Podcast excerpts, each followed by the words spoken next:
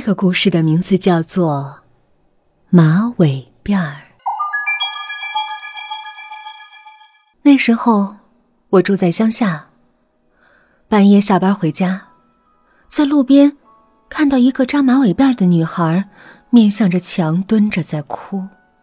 我看着她可怜，走上前去问：“小妹妹，你怎么哭了？是不是有人欺负你了？”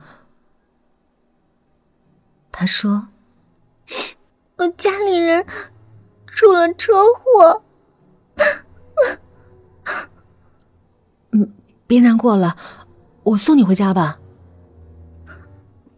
不用了，因为你看到我的样子，你会害怕的。没关系，走吧，我送你回家。